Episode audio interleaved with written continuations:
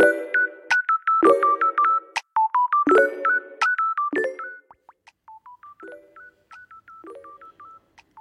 はい皆さんこんにちは。今日も誰かの星と推しをお届けする偏愛マンダラ絵師のあきえです。この番組は毎回数珠つなぎにお友達を紹介していただきながらゲストの好きなものを語っていただく番組となっております。時折星読みも交えつつ平日毎日更新ゲストの熱い推し物語をお届けいたします。今週のゲストは朝を使ったものづくりをされているまゆさん来ていただいております。今日のお話はですね、えー青い生き物のお話。青い生き物。ご存知ですか？なかなか奇抜な色ですよね。自然界に意外とない色なんじゃないかなって思うんですけどそんな青い生き物からそのまゆさんの色に対する、えーお話だったりっていうのに、えー波及しておりましてあとはね次のお友達の話、えーなどなどしていただいております。変野にまつわるホロスコープご紹介いたしますと月星座お牛座金星星座が魚座をお持ちのまゆさんです。星読みが好きな人はこの星座も背景にお聞きくださると楽しめるかもしれません。それではどうぞ。じゃ旅の話からちょっと直前になって追加されたあ話。青い生き物のお話。青い生き物私聞いた瞬間に想像したのはこうなんか割とイモリヤモリ的なイメージがねあついたんですけどでうんうん。もそんなに別に青いっていう感じではないから、な何ですか？青い生き物ー私が今まで見て嬉しかったのが蜂ですね。青い？青い蜂がいるんです。へえ初めて聞いた。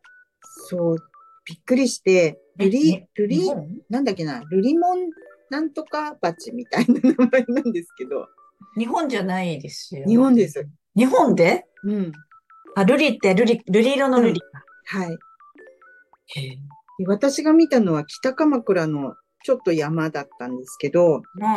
お花をすごく上手に育ててる洋裁の先生がいて、うん。で、お家に遊びに行って着いたら、その見事に咲いてるハーブかなんかのお花に見たことのない蜂がいて、で、後から調べたら、そのあたりが最北端みたいです。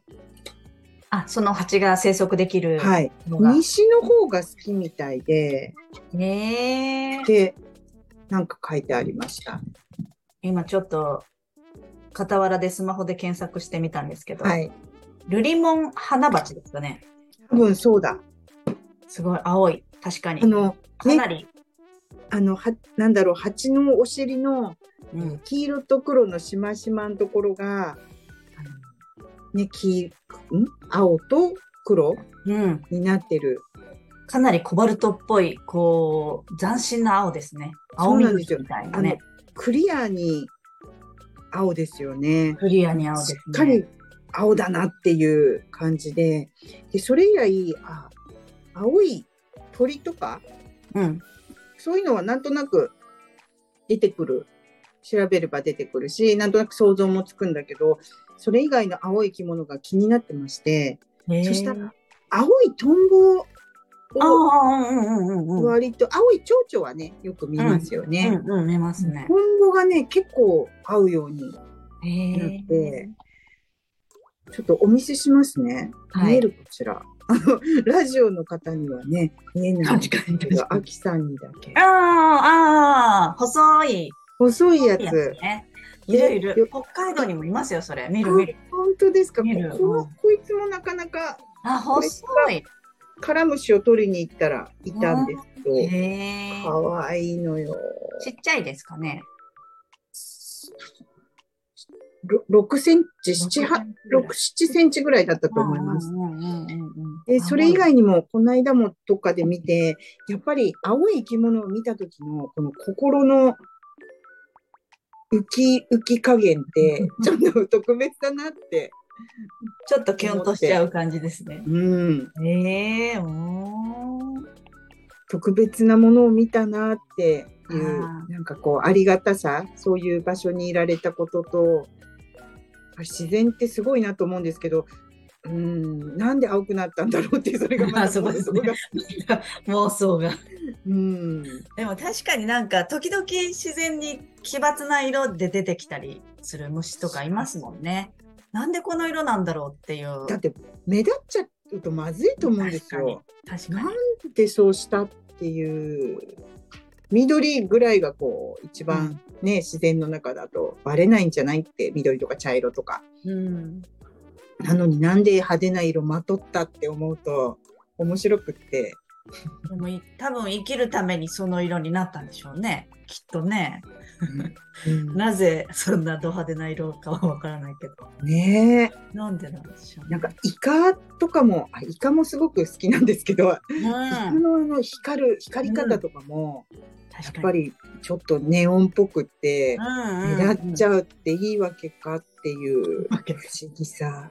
でも光がね、なんかありますもんね。自然の中にもこうキラリと光る時うとかん、うんから、もしかしたら、なんかフォーカスして青いものにフォーカスするとそう、それになるかもしれないけど、意外と馴染んだりするのかなするのかな？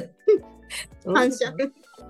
どうかは、でも青いね。青い確かに。生き物って言われると、なんか確かにいる、いるな、ああいうのいるなって感じもしますね。うんたまに。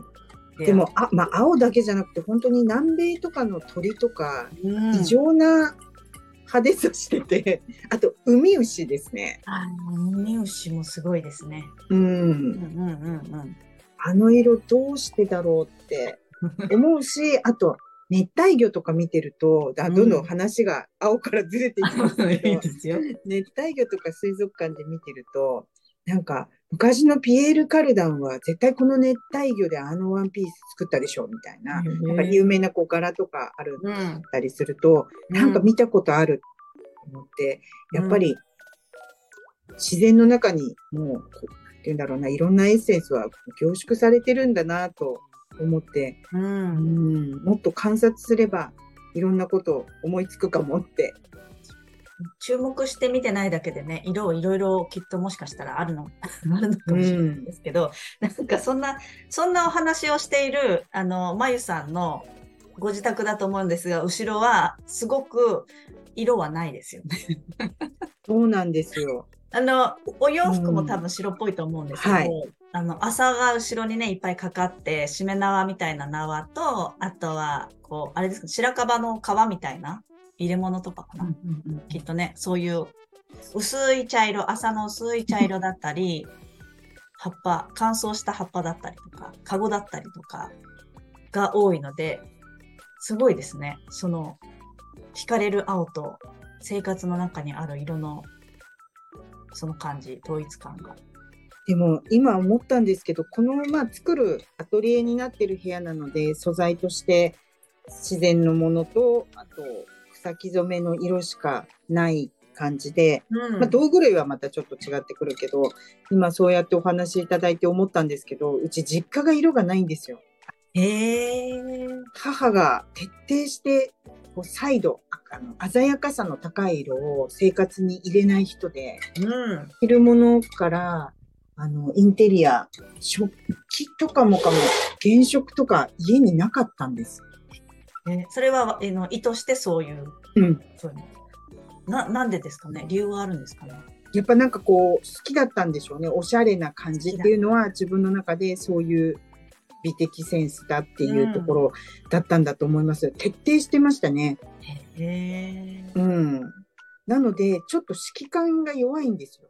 うん。ああ、まあ、やっぱりそういう確かに色に触れてないから。うんうんうんうんいあの色の勉強絵とかの勉強を始めた時にやっぱ指揮感がすごい悪くって知らないんですよ色の経験がない脳に焼き付いてないんですすごく勉強をなんか特別にさせられました、あ、そっか。わからないからね。うんでもそれは勉強して理解はできたけどやっぱり今でも少し色のものを合わせるのは苦手です。だから憧れるんですよね、そういううんもともと青くなっちゃってるものにぎゅっと惹かれるところなんでしょうね、きっとね。目がいい他の人よりも行くのかもしれないですね。うん白いな。かりました。ありがとうございます。ということで、ちょっと好きなもののお話を一通りバッとお聞きしてましたけれども、えっ、ー、と、ここで次の方のご紹介に移っていきたいと思うんですけれども、えっ、ー、と、まゆさんからご紹介してくださるのはどなたになりますでしょうか？はい。あの、長野の大町というところで、草木染めでお洋服を、朝のお洋服が、まあ、多いのかな、季節によって使うかもしれないけど、うん、お洋服を作られてるそろそろさんというあのご夫婦のマイカさんをご紹介したいと思います。マイカさんはどんな方で、えっと、まゆか、なんと、まゆさんとどういうご関係になりますか？はい。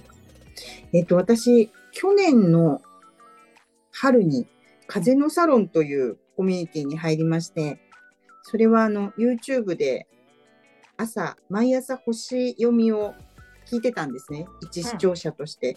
うん、で、星読みカウンセラーのあゆかさんという方の番組を聞いてまして、うん、あ、見てまして。はい。それで、そこで風のサロンというのを立ち上げると聞いて参加したんですけれども、そそろそろさんのマイカさんもそちらに参加していて、活動の中で知り合って、で特に私をご紹介くださったルミオンさんの魂服のセッションを受けてから、あのファッションについてこういうのがいいんじゃないかとか、それがいいとか やりとりを重ねております。あ、その草木染めのものと。はい。へえ。ですね。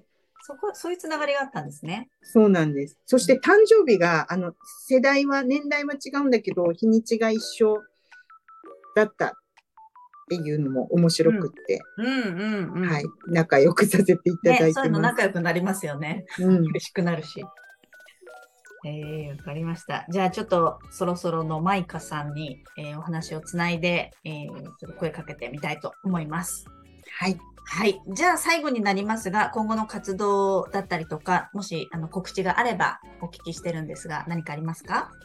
えっと、今後の活動はぼやけていて、いろいろしめ縄、この後ろのしめ縄のワークショップもご要望いただいてたり、あとこの朝のピアスの、えーと、販売だったり、オンラインワークショップだったりも予定しているので、すべての情報は、あの、インスタグラムで、まゆとローマ字で入れていただいて、大麻と書麻って入れると私が出てくるので、お手数ですが、そちらでお調べいただいて、ぜひチェックしてみていただけると嬉しいです。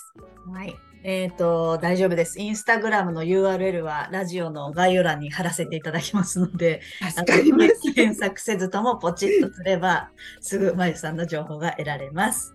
ありがとうございます。はい、言ってたんですけどね、なんかこう、しめ縄とか、しめ縄も朝なんですよね。で、こちらは、あの、稲わらで、神社のものは稲わらで作られているものが多いんですけれども、はい。でも大麻も使ってるところもあるし、まあ、こうやって自宅とかだと小さなものでも大麻で作るとちょっと、まあ、あのね、稲わらで作るの難しいんですよ。あそう、なんか割れ、割れそうですね。うん、で、大麻の方が技術的には簡単っていうところもあって、あの、自分で作る飾りとしてはいろんな意味で適してるんじゃないかなと思います。うん。はい。まあそういう、これからね、ワークショップしようかなみたいなお話を考えてると思うので、うん、えっ、と、今後の活動はそちらで、えー、見ていただければなと思っております。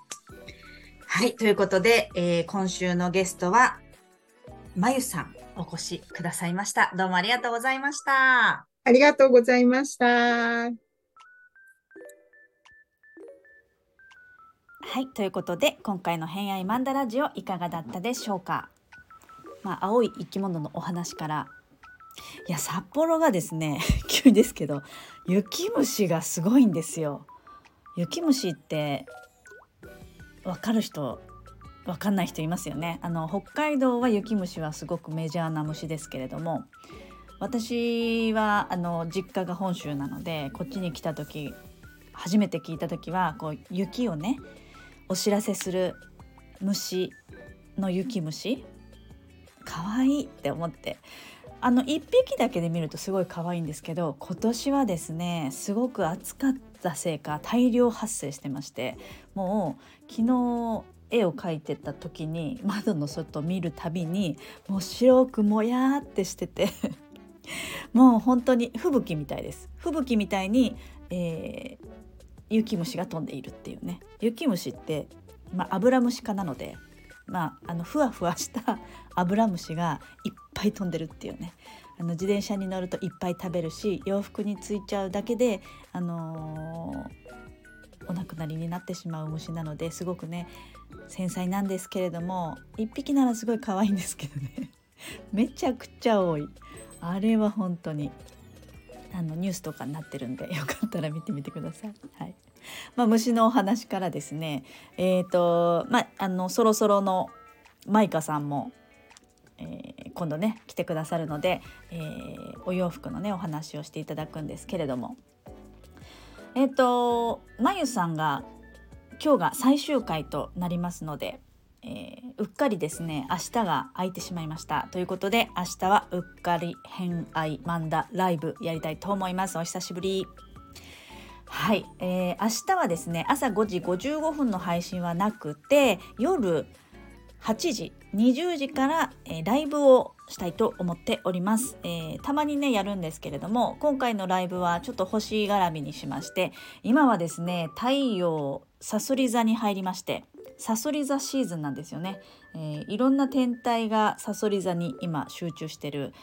あとはですね、えー、エレメントで言うと水と、えー、土しかない季節シーズンなんですよね。風と火がないんですよ。確か。そう。だからねちょっとしっとりじっとりした感じの空気の中今迎えていらっしゃる方が多いんじゃないかなと思うんですけれどもまさそり座といえばね0100だったりとかもうとことんやるとかもう集中力がすごいとか、えー、極端なね方が多かったりオタクが多かったりあの偏愛マンダラジオもそうですし偏愛マンダラもそうですしやっぱり偏った愛をお持ちの方はねさそり身が強い方とても多いんですけれども、あのー、私は今年一番さそり座の方にあったんじゃないかなと思うぐらいさそり座のエネルギーを私はね今年は結構浴びてるんじゃないかなと思って思っておりますので、まあ、シーズンもさそり座ですし、えー、皆さんにとっての自分の中のさそり座みさそり座っぽいことって、えー、ありますかっていうことをインスタグラムのですね質問をさせていただいているので、えー、よかったらストーリーズに書いていただくか、まあ、DM なりレターなりコメントなり書いていただけるとラジオの中でピックアップしてちょっとそのお話をねできればと思っておりますのでお気軽に、えー、書き書きしていただければと思います。ね、さそり座み私はですねちなみにさそり座はカスプとしては2ハウスなんですけど、えーまあ、1ハウスさそり座も入ってるので、えー、そこにいる天体だったりとか、えー、自分はどんな感じかなっていうのもちょっとそこでねお話できればと思いますのでみんなにとってのさそり座自分のさそり座のところにはどんな天体がいるとか、まあ、そんなお話もできればなと思っております。はいということで明日ですね、えー、10月の26日金曜日の夜8時から約1時間ぐらいかな。1時間ぐらいお話できればと思っております。お気軽にぜひぜひリアルタイムでコメントインお待ちしております。はい。ということで、えー、まゆさん1週間お話しいただいてどうもありがとうございました。さりげなくあの天気を操れる方なので そこね、私突っ込もうと思ったけど突っ込まなかったんですけど、あの、やっぱり後から気になってるところだったので、えー、お友達だったりね、えー、オンラインで知ってるよっていう方は ちょっと聞いてみていただけるといいんじゃないかなと思います。はい。